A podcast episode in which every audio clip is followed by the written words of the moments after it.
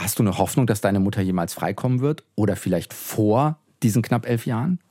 Unter keinen Umständen wird meine Mutter knapp elf Jahre oder jetzt noch knapp neun Jahre dort bleiben. Deutschlandfunk Nova. Deep Talk. Mit Sven Präger. Und mein Gast diese Woche ist Mariam Klaren, deren Mutter im Iran im Gefängnis sitzt. Es war so, dass meine Mutter nicht mehr auf Anrufe reagiert Hm. hat, wir uns Sorgen gemacht haben, meine Onkel mit dem Zweitschlüssel am nächsten Tag in ihre Wohnung sind und dort ein Schlachtfeld vorgefunden haben. Es ist so, dass man irgendwie lernen muss, dieses schreckliche Schicksal in seinen Alltag einzubetten. Oder sie hat gesagt, ich werde langsam müde. Ich habe 80 Tage am Stück, a 12 Stunden Verhör hinter mir. Ich kann mit absoluter Überzeugung sagen, ich habe keine Angst vor der Islamischen Republik Iran, weil die ganze Welt sieht jetzt, was das für ein totalitäres, theokratisches, faschistisches Regime ist. Und ich lasse mich da auch nicht einschüchtern. Sie wollen es nicht mehr. Sie empfinden es als langsamen Tod, unter diesem Regime zu leben. Deutschlandfunk Nova. Deep Talk. Mariam, kannst du sagen, wie es deiner Mutter jetzt gerade im Gefängnis geht? Wenn du mich so fragst, ich habe heute Morgen das letzte Mal mit meiner Mutter sprechen können. Ähm, da ging es ihr soweit ganz gut. Ich muss dazu sagen, dass meine Mutter rein mental immer guter Dinge ist. Was uns immer Sorge bereitet, ist ihr körperlicher Gesundheitszustand. Das heißt? Ja, ich meine, meine Mutter ist jetzt seit über zwei Jahren inhaftiert, hat die ersten sieben Monate in Einzelhaft verbracht, war dort unter sehr schweren Bedingungen und Konditionen, hat Diabetes entwickelt in dieser Haft, hat ähm, insgesamt sechs Bandscheibenvorfälle entwickelt in Sechs? dieser Zeit. Ja, drei in der Lendenwirbelsäule und drei in der Halswirbelsäule. Ähm, Sie ist 68 Jahre alt. Sie hat mindestens einmal ähm, Corona, äh, ist mindestens einmal an Corona erkrankt. Von daher, ähm, ja, ich mit meinen Anfang 40 kann gewisse Dinge kaum ertragen, wenn ich mir vorstelle, dass eine Frau mit Ende 60 das ertragen muss. Also Gesundheitszustand körperlich immer ein großes Problem. Äh, mentaler Zustand ähm, top. Wie lange könnt ihr, wenn ihr jetzt heute miteinander gesprochen habt, wir zeichnen das jetzt am Sonntag äh, auf, also drei Tage bevor wir es dann veröffentlichen, wie lange telefoniert ihr? Ähm, das hatte sich geändert im Laufe der Zeit. Also meine Mutter ist ja im Ewing-Gefängnis inhaftiert, in einem der berüchtigsten und bekanntesten Gefängnisse weltweit für politische Gefangene. Und ähm, anfangs, als sie in Isolationshaft war, durfte sie nur zweimal die Woche a fünf Minuten sprechen. Das war eine Katastrophe, weil du in dieser Zeit ihr erklären musstest, du hast einen Anwalt, aber den darfst du noch nicht sehen ähm, und, und, und. Also in fünf Minuten. Als sie dann in den normalen Frauenvollzug ähm, überstellt worden ist, war es dreimal die Woche a zehn Minuten. Und mittlerweile ähm, sind sie sehr großzügig geworden. Mittlerweile dürfen die Frauen fünfmal die Woche, einmal morgens 15 Minuten und einmal abends 15 Minuten telefonieren. Das heißt, wir können fünfmal die Woche circa eine halbe Stunde mit ihr sprechen. Weißt du, in welcher Situation deine Mutter spricht? Ich denke an sowas wie, weißt du, ob die alleine ist? Weißt du, ob da welche daneben stehen? Spürst du es ihr ab? Wie ist die Situation deiner Mutter, wenn sie mit dir spricht? Als sie noch in Isolationshaft war, ähm, war ganz klar, dass eine Person neben ihr steht. Also da war es auch so, dass die Person angerufen hat, gefragt hat, spreche ich mit ähm, Herrn Tagavi, das ist der äh, Bruder meiner Mutter, und dann das Telefon meiner Mutter übergeben hat. Und äh, da waren mindestens zehn bis zwölf Geheimdienstagenten um sie rum. Das war eine Katastrophe. Sie hat währenddessen eine Augenbinde getragen. Das hat sie uns alles im Nachhinein erzählt. Das durfte sie in dem Moment wahrscheinlich nicht thematisieren. Überhaupt nicht. Du darfst in der Isolationshaft nicht mal sagen, warum du festgenommen worden bist. Das heißt, wir haben sie ja immer gefragt, warum hat man dich festgenommen? Sie hat mehrfach gesagt, ich darf nur sagen, wie es mir gesundheitlich geht. Ähm, sie war schlau genug, innerhalb dieser Zeit trotzdem mal hier und da ein paar Sachen zu leaken. Zum Beispiel hat sie in der Isolationshaft gesagt, ähm, ich kriege meine Medizin, ich habe mein Metformin regelmäßig. Metformin ist ein Mittel gegen Diabetes. Meine Mutter hatte vor der Haft keine Diabetes, so wusste ich. Sie hat Diabetes entwickelt in der Haft. Oder sie hat gesagt, ich werde langsam müde, ich habe 80 Tage am Stück, a 12 Stunden Verhör hinter mir. Da war der Punkt, wo auch eingegriffen worden ist und man sagte, sie solle sofort aufhören damit. Aber die Information war für uns so wertvoll und ich habe das sofort ähm, an die Presse rausgegeben, dass meine Mutter ohne Rechtsbeistand insgesamt knapp 1000 Stunden verhört worden ist. Das war in der Isolationshaft. Im Frauentrakt ist es so, dass keiner daneben steht. Es gibt mehrere Telefone im Frauentrakt und zu gewissen Zeiten sind 60 Frauen, die da sind. Die haben das unter sich aufgeteilt, wer wann telefoniert. Aber, ganz wichtiger Punkt, alle Gespräche werden aufgezeichnet. Mhm. Das heißt, wenn ich jetzt irgendwas lieke, was sie mir gesagt hat, oder ich ihr eine Info gebe, die sehr relevant ist für die Frauen, dann geht schon jemand hin, hört, welcher von den Gefangenen hat diese Information rausgegeben und dann gibt es Konsequenzen. Das heißt, frei reden können wir nicht. Mhm. Das heißt, ihr orientiert euch an, sie kann jetzt sagen, wie es ihr geht. Gesundheitszustand darf ein Thema sein. Weiß nicht, wahrscheinlich sowas wie in Anführungszeichen Haftalltag oder irgendwie sowas. Ja. Was sind die Zonen, die nicht gehen? Eine bisschen rote Linie ist, wenn ich jetzt am Telefon ihr sagen würde, was alles gerade außerhalb mhm. passiert für sie Jetzt sind wir aber gerade in einer sehr besonderen Situation seit drei Monaten. Ähm, es ist nicht mehr so wie vor drei Monaten. Eine revolutionäre Bewegung ist im Gange und die gesamte Welt hat sich mit dem Iran solidarisiert. Danke an der Stelle an alle, die dafür mitmachen. Und äh, das ist natürlich für die Gefangenen sehr interessant. Die wollen wissen, was passiert da draußen. Aber kannst du das erzählen? Geht das? Ich mache es mittlerweile. Ich mache es. Und, und du weißt, deine Mutter hat da jetzt, du hast es mal ausprobiert und es gab keine negativen Konsequenzen. Genau, sozusagen. aber das ist leider keine Blaupause. Es kann mhm. sein, dass irgendwann eine Konsequenz kommt. Aber ich finde es wichtiger, dass die äh, Frauen informiert sind. Zum Beispiel ab äh, von, vom 19. bis 21. Dezember ist ein Generalstreik äh, geplant im Iran. Das müssen die wissen. Das kriegen die mhm. vielleicht hier und da mal mit. Also viele Informationen kriegen die auch mit wie auch immer sie da dran kommen. Nichtsdestotrotz ist mir das immer sehr wichtig. Oder wir haben hier in Deutschland ein politisches Patenschaftsprogramm mit Abgeordneten des Bundestages gestartet, die politische Patenschaften für Inhaftierte, die ähm, zum Beispiel eine Todesstrafe bekommen sollen, mhm. ähm, genommen haben. Das habe ich ihr gesagt. Ich habe ihr gesagt, 110 Bundestagsabgeordnete haben die politische Patenschaft für politische Gefangene übernommen, weil ich einfach denke, sie sollte wissen, dass sowas Großes innerhalb der deutschen politischen Szene gerade passiert. Macht vielleicht ja auch ein bisschen Hoffnung, wenn das überhaupt eine Kategorie ist, die eine, eine Rolle spielen kann. Absolut, absolut. Wie gesagt, man probiert seine Grenzen aus. Mhm. Ne? Ähm, bis jetzt hatten wir Glück, sie hat noch nie... Äh, Telefonverbot bekommen, aber viele ihrer Mitinsassinnen hatten schon leider dieses Problem. Und es kann uns auch jederzeit treffen, aber ich denke mir immer, es ist wichtiger, gewisse Informationen ihr zu geben und gewisse Informationen von ihr zu bekommen. Und wenn der Preis ist, dass sie dann vielleicht mal nicht anrufen kann, dann auch das ist wieder ein Thema, mit dem wir arbeiten können. Mhm. Dann werde ich sagen, äh, das zum Thema Meinungsfreiheit. Wir tauschen uns telefonisch aus und hier wird sofort äh, das Telefonrecht entzogen. Ja, in Anführungszeichen, solange es dann dabei bleibt, ne? solange es nur in Anführungszeichen das ist. Natürlich, es ist immer die Frage, was könnte es noch sein. Aber ähm, Angst ist der schlechteste Ratgeber in der Situation, in der wir uns befinden finden. Also wenn du Angst hast, hemmt dich das so sehr und ich habe oft Angst gehabt. Gerade in den ersten Monaten, wo hm. ich überhaupt nicht wusste, was uns erwartet. Aber ich kann mit äh, absoluter Überzeugung sagen, ich habe keine Angst vor der Islamischen Republik Iran, weil die ganze Welt sieht jetzt, was das für ein totalitäres, theokratisches, faschistisches Regime ist.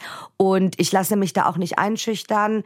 Und natürlich ist das ein Kampf David gegen Goliath. Aber ähm, wie gesagt, ich lasse mich nicht hm. einschüchtern. Mariam Klaren ist mittlerweile nicht nur eine Angehörige, deren Mutter im Iran im Gefängnis sitzt, sondern sie setzt sich auch für die Freilassung anderer politischer Häftlinge ein. Die beiden, also Mariam und ihre Mutter, sind 1982 nach Deutschland gekommen. Da war Mariam zwei Jahre alt. Und die Inhaftierung ihrer Mutter, die hat sie öffentlich gemacht, sobald sie davon wusste.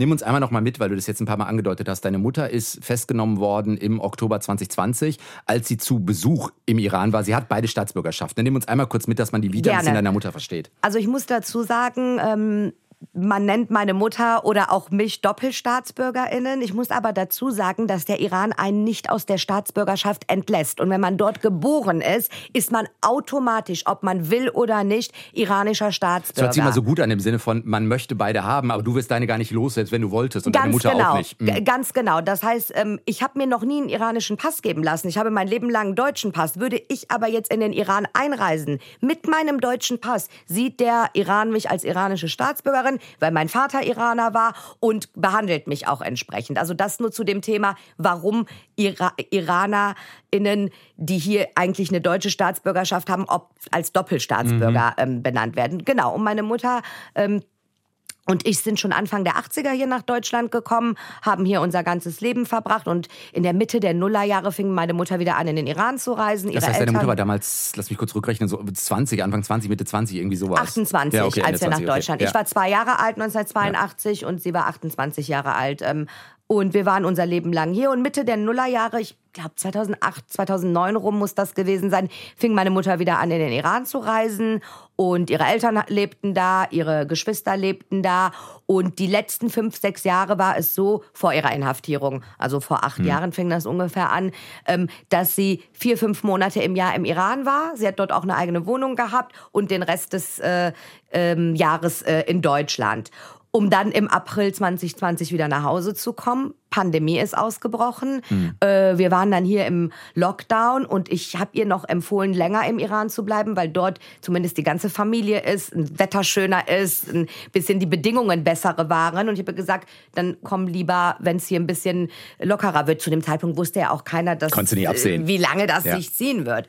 Und so war es dann auch. Und äh, Sie sollte eigentlich Ende Oktober 2020 wieder zurückkommen. Wir hatten schon nach Flügen geguckt. Und am 16. Oktober 2020 ist sie festgenommen worden. Aber warum nimmt man eine Frau fest, die im Zweifelsfall, also ist sie aus politischen Gründen damals nach Deutschland gegangen und war als, als Aktivistin aktiv? Das System muss sie ja irgendwie auch auf dem Schirm haben. Sonst ist das ja uninteressant, diese Frau zu inhaftieren. Erst recht mit einem mit einer deutschen Staatsbürgerschaft, was es ja nicht leichter macht. Also jetzt erst recht seit September diesen Jahres macht es das schwieriger, aber ist ja trotzdem ein Risiko fürs System in Anführungszeichen. Interessanterweise habe ich in der ersten paar äh, Stunden nach ihrer Inhaftierung genau die gleichen Gedanken gehabt. Ich habe mhm. gesagt, sie ist deutsche Staatsbürgerin. Oh Gott, das macht denen das jetzt so schwer. Und was soll sie denn schon gemacht haben?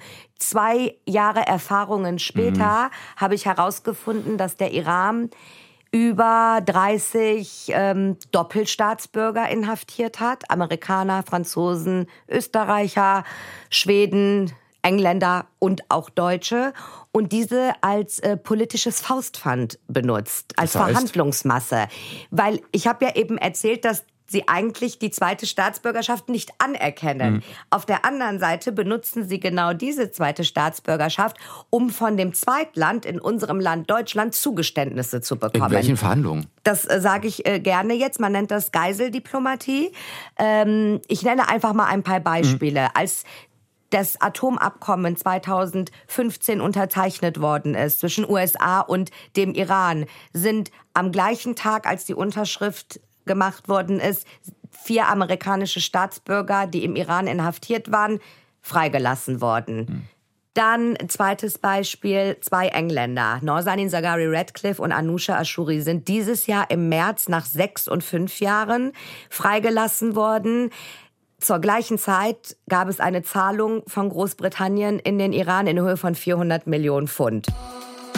Das muss man vielleicht einen Moment mal sacken lassen. Das ist so passiert, wie Mariam es hier gerade schildert. Quasi parallel sind die Britin und der Brite entlassen worden und Großbritannien hat eben diese 400 Millionen Pfund überwiesen an den Iran. Das sind alte Schulden noch aus den 70er Jahren. Damals hatte vor der Islamischen Revolution das Land Panzer bei den Briten bestellt und eben auch bezahlt.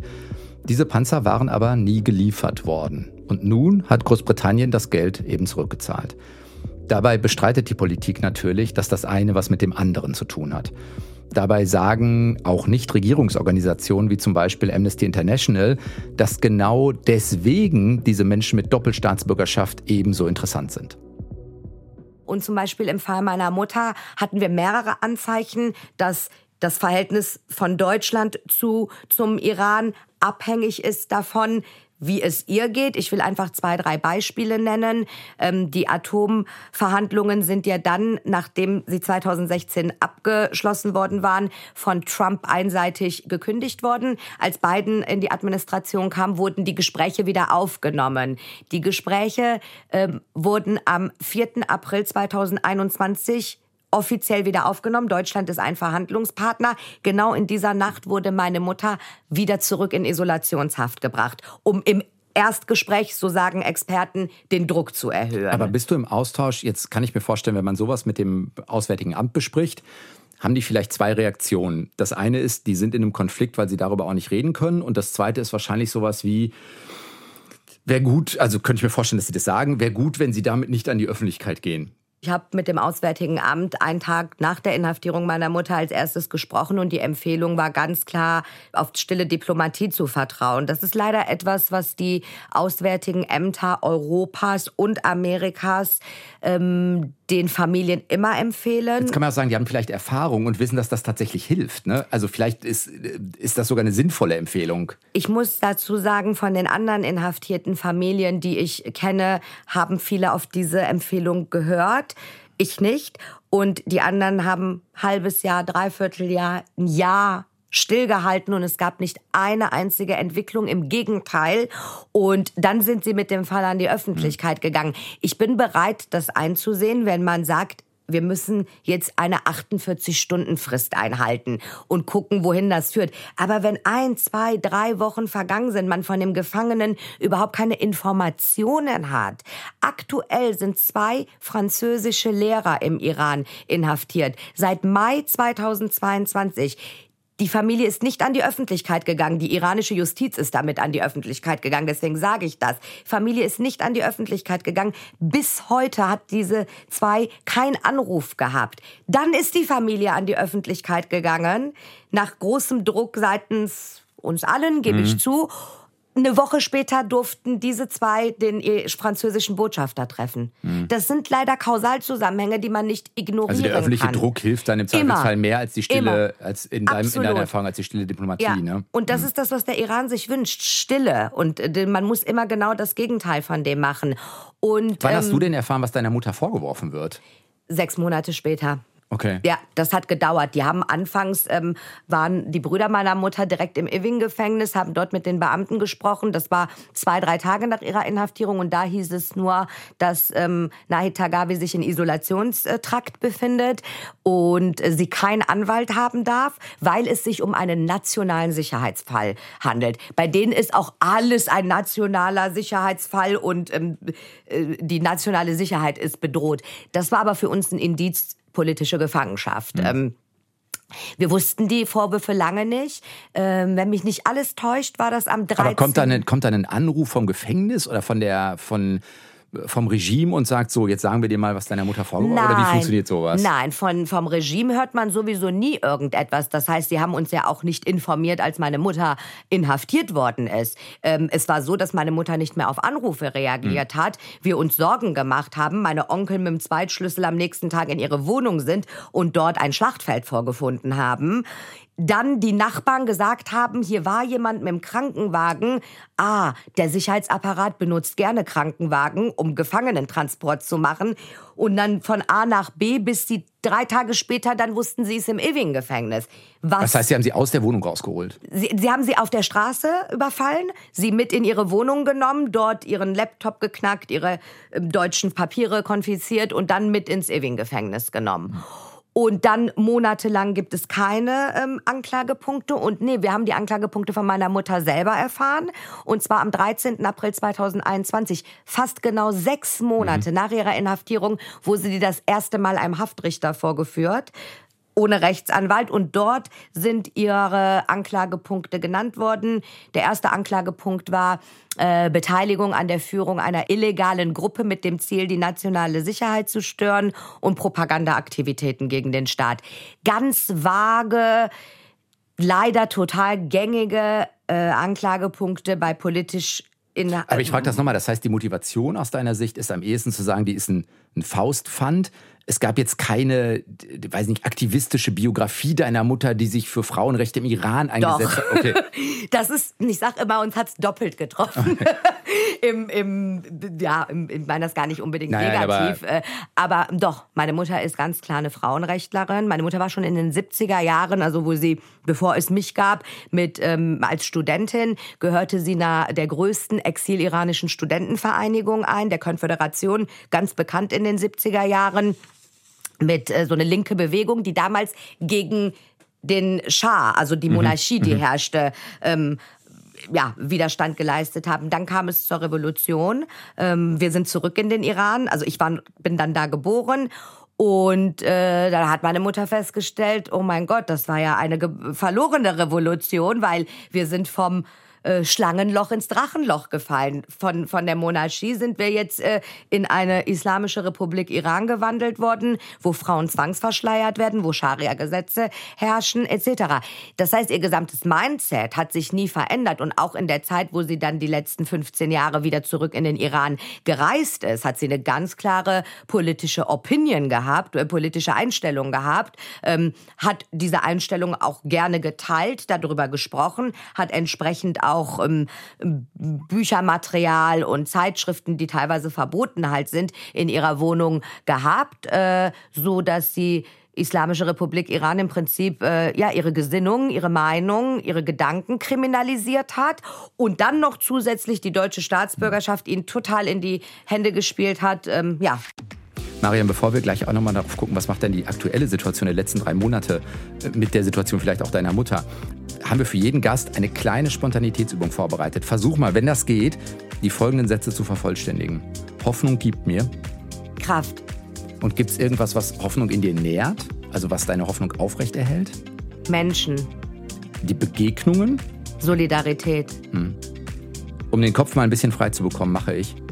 Ich kann auch sehr gut, habe ich gelernt, das Handy auf Flugmodus zu stellen, paar Stunden nicht ins Internet zu gehen und einfach trivial Fernseh zu gucken oder mit meinem Stiefsohn Monopoly zu spielen. Das funktioniert ganz gut. Ist ja auch ganz gesund. Also um ne, wieder Kraft zu sammeln, Ja. um sich dem auch wieder widmen zu können.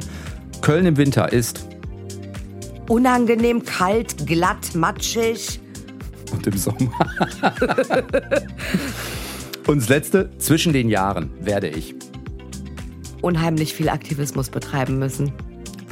weil das nochmal eine, eine Chance ist, Aufmerksamkeit dafür zu erzeugen oder Ich habe ein bisschen Sorge, dass äh, ab Weihnachten und bis nach Neujahr, wo in unserer Welt alles sehr still und ruhig ist und keiner arbeitet, das Regime diese Zeit nutzen wird, um vielleicht Hinrichtungen der in den letzten Monaten Inhaftierten zu vollziehen oder irgendwas Proteste niederzuschmettern. Deswegen glaube ich, dass wir zwischen den Tagen besonders auf der Hut sein müssen.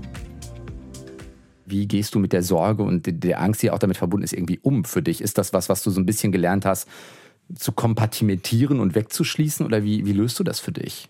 Es ist halt, ähm, ich habe zuletzt für die Tatzen äh, Meinungsartikel geschrieben, ähm, den ich benannt habe 785 Tage Krisenmodus. Und in dem befinde ich mich jetzt seit knapp 800 Tagen. Es ist so, dass man irgendwie lernen muss, dieses schreckliche Schicksal in seinen Alltag einzubetten. Das gelingt mir manchmal besser und manchmal schlechter.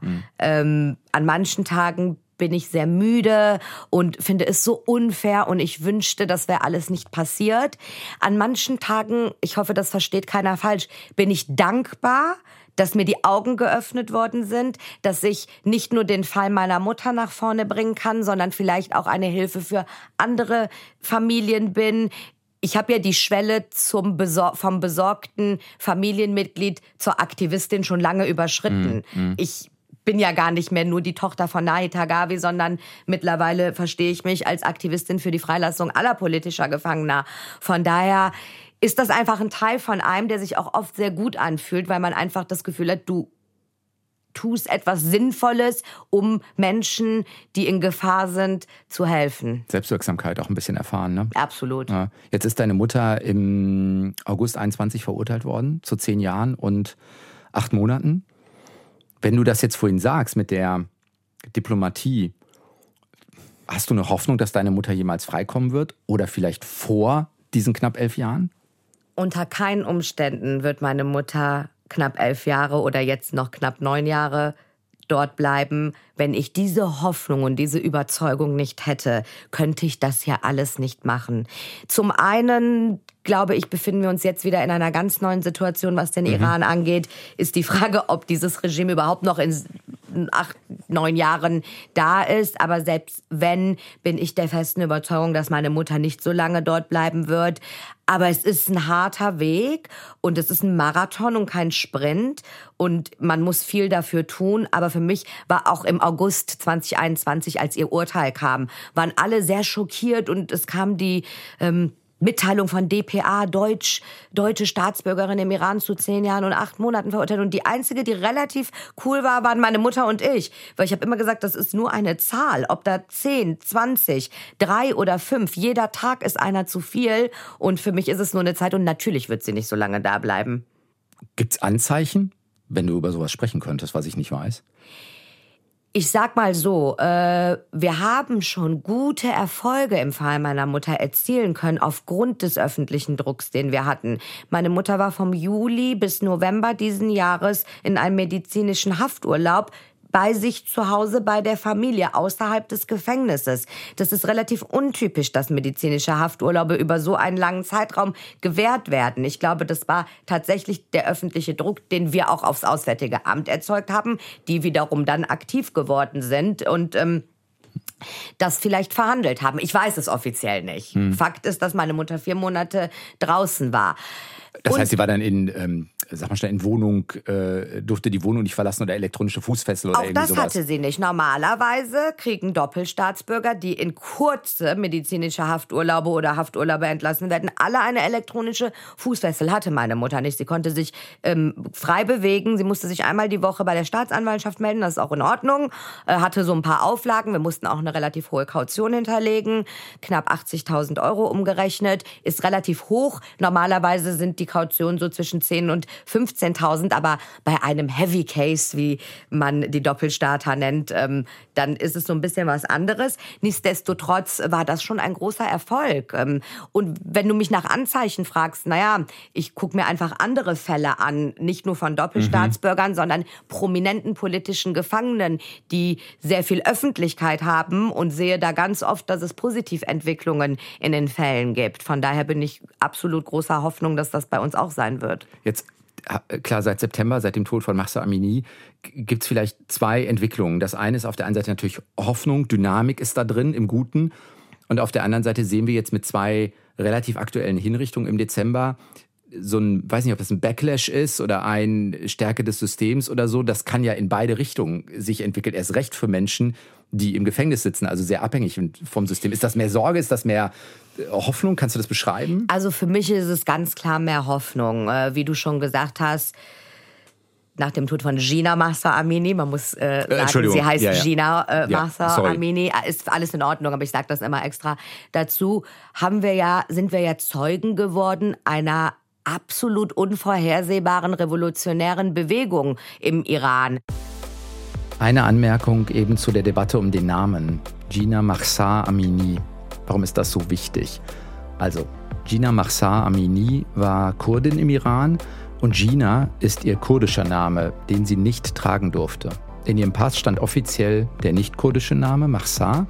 Wenn man also nur diesen Namen nennt, dann verschweigt man ihre kurdische Herkunft, was wiederum die Unterdrückung von Kurdinnen und Kurden im Iran manifestiert. Daher Gina Mahsa Amini oder eben auch nur Gina Amini. Mit ihrem Tod im September haben die Proteste dann eine neue Dimension erhalten im Iran. Wie viele Menschen seitdem auf den Straßen vom Regime getötet oder festgenommen wurden, ist nicht ganz klar, weil sich das kaum überprüfen lässt. Es sind aber wohl 400 bis 500 Todesopfer und mehr als 15.000 Gefangene. Das ist in etwa die Größenordnung, die Mariam auch gleich nennen wird. Und am Anfang habe ich auch gedacht, okay, das ist jetzt vielleicht ein paar Wochen, ein paar Tage, die Leute sind unruhig, aber wir sind heute schon die Drei-Monats-Grenze haben wir überschritten und wir haben Generalstreiks gesehen. Wir sehen durch alle Gesellschaftsschichten, äh, durch alle äh, Ethnien, durch alle Religionen die Menschen auf den Straßen. Viel, viel, viel, viel interessanter finde ich aber auch noch den Aspekt, dass erstmalig ich das Gefühl habe, dass international all eyes on, on Iran sind. Mhm. Die internationale Solidarität. Ich glaube, es gibt kein Medium, das sich jetzt nicht dazu geäußert hat. Irgendwo in Köln gibt es jeden Tag eine Kundgebung zu dem Thema. Und ich nenne jetzt Köln als Beispiel, weil ich hier lebe. Und, und, und. Und auf der anderen Seite, da hast du vollkommen recht, sehen wir einen brutalen Sicherheitsapparat, der schon knapp 500 Menschen auf den Straßen ähm, erschossen hat oder umgebracht hat und mehr als 18.000 Demonstrantinnen äh, inhaftiert mhm. hat und wir die ersten beiden Todesstrafen hatten. Also nicht nur die ersten beiden Todesstrafen, tatsächlich vollzogene genau, Hinrichtungen. Ja, genau. Das ist natürlich ein, zwei Seiten der Medaille, die wir gerade haben. Nichtsdestotrotz bin ich der festen Überzeugung, dass wenn nicht diese Lautstärke da wäre und wenn nicht die internationale Aufmerksamkeit auf den Iran wäre, viel Schlimmeres passiert wäre. Ich glaube, dass mit den Hinrichtungen, so schlimm sich das anfühlt, und es waren mit die zwei schwersten Tage, als ich diese Nachrichten gesehen habe. Es hat mir so das Herz gebrochen. Mir liefen so die Tränen. Das sind übrigens auch die Tage, wo man dann hoffnungslos manchmal ist mhm. und denkt, oh mein Gott, jetzt haben sie jemanden umgebracht. Ne? Äh, nichtsdestotrotz äh, glaube ich sehr wohl, dass das Regime da auch seine Grenzen ausgetestet hat, um zu sehen, wie die internationale Reaktion ist. Und die war sehr heftig. Und auf der anderen Seite sind das natürlich durch Messages innerhalb des Irans zu sagen, wenn ihr nicht ähm, aufhört, auf die Straße zu kommen, werden wir euch umbringen. Und in beiden Fällen sind sie meines Erachtens gescheitert, weil sowohl international war eine große ähm, Aufschrei da, als auch im Land ging es dann weiter. Das ist zum Beispiel eine Sache, über die ich auch nachgedacht habe. Das ist ja für deine Mutter möglicherweise sogar in Anführungszeichen jetzt gut, weil die internationale Gemeinschaft stark auf den Iran guckt. Und eine Hinrichtung ist nicht gut, aber die provoziert nochmal eine internationale Reaktion. In die Botschaft für die Doppelstaatsbürgergefangenen mag das den, den Druck, dass die freikommen, erhöhen. Für die Menschen, die im Land demonstrieren, mag das genau die Botschaft haben, hier, wenn wir dich hier gefangen nehmen bei einer Demo, musst du damit rechnen, dass du der Nächste bist oder die Nächste bist, die wir hinrichten. Das mag ja unterschiedliche Botschaften in unterschiedliche Communities senden. Hast du einen Kontakt auch zu den Leuten, die, keine Ahnung, in Teheran leben, auf die Straße gehen und ein Gefühl dafür haben, was es mit denen macht? Ja, ich habe äh, super viele Quellen und äh, mir aufgebaut innerhalb der Zeit. Also ich will noch mal kurz sagen, ähm, das ist absolut richtig, was du sagst. Natürlich erschwert jetzt gerade die Situation die konkrete Lage meiner Mutter, weil Deutschland sich auch sehr klar positioniert hat. Es wurden Sanktionspakete verabschiedet und auf ähm, Antrag Deutschlands und äh, ich glaube Islands wurde ja bei der UN die Sondersitzung der Menschenrechtsrates mhm. und dann auch eine Resolution verabschiedet. Und das war an einem Donnerstag, als dieser Antrag gestellt worden ist. Am Samstag darauf gab es das erste Videostatement von Olaf Scholz, wo er in die, äh, in, zur Islamischen Republik Iran spricht und sagt, was seid ihr für eine Regierung, die auf ihre eigenen mhm. äh, Bürger schießt? Und eine Stunde nachdem dieses Statement online war, kam der Anruf von der Staatsanwaltschaft, meine Mutter möge sofort zurück ins Gefängnis kehren. Wir haben gelacht, gesagt, wie offensichtlich ist das? Was mir aber ganz wichtig ist, an dieser Stelle zu betonen, ich würde deswegen nie kritisieren, dass seitens mhm. der deutschen Bundesregierung so etwas passiert ist. Das gehört dazu. Und wir würden wirklich den Menschen im Iran, und da komme ich auf den zweiten Teil deiner äh, Frage, in den Rücken fallen, wenn wir diese Entscheidungen jetzt in Frage stellen würden, nur um unser Einzelfall und unser Einzelschicksal nach vorne zu bringen. Die Menschen im Iran sehen ja auch, dass sie Rückendeckung haben. Mhm. Na, die gehen morgens raus und sagen, vielleicht kommen wir heute Abend nicht wieder. Aber wir Was man ja im Moment noch mal sacken lassen muss, ne? was das wirklich heißt tatsächlich. Ne?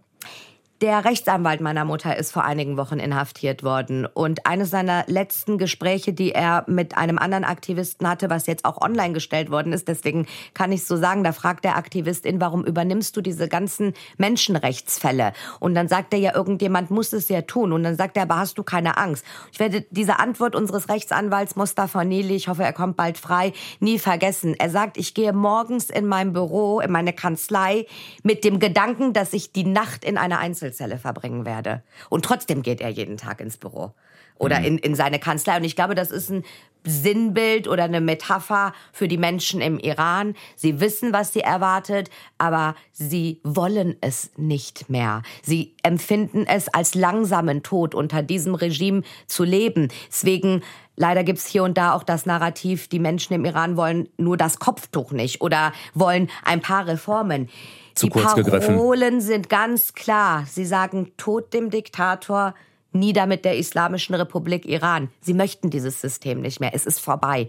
Und ich glaube, das weiß auch das Regime, dass es sehr stark mit dem Rücken zur Wand steht. Das heißt, für dich heißt das auch, genau wie du vorhin angedeutet hast, wenn die Zeit hier ruhiger wird, aber auch fürs nächste Jahr, den öffentlichen Druck aufrechterhalten, weil das eigentlich ein Momentum ist, was jetzt genutzt werden muss, weil dann kann es passieren und hat möglicherweise dann auch positive Auswirkungen natürlich auf deine, auf die Haftsituation deiner Mutter. Wir sind total in einem Momentum. Das ist natürlich auch, man muss aufpassen, dass man nicht in so einen blinden Aktionismus verfällt, Mhm. weil ich erwische mich auch ganz oft dabei, wie ich denke, und dann musst du jetzt das noch machen und jetzt erledigst du das noch und da noch eine Pressemitteilung und das Interview musst du unbedingt noch mitnehmen da muss man ein bisschen auf sich acht geben. Aber ich glaube, was ganz wichtig ist, dass wir jetzt nicht nur, ich habe es jetzt eben schon mal als Beispiel genannt, aber sprinten, sondern wirklich in, wie in einem Dauerlauf, in einem Marathon das Ganze aufrechterhalten und dieses Momentum nutzen. Weil die Schlimmste, was jetzt passieren könnte, wäre, dass auf einmal still wird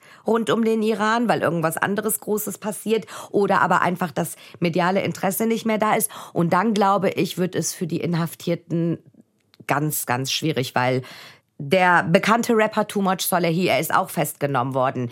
Ich finde, er sagt es immer in einem seiner Songs genau richtig. Dort gibt es eine Line, die sagt, Verbrechen sind im toten Winkel unsichtbar. Und wir dürfen diese toten Winkel nicht zulassen. Das ist das oberste Gebot.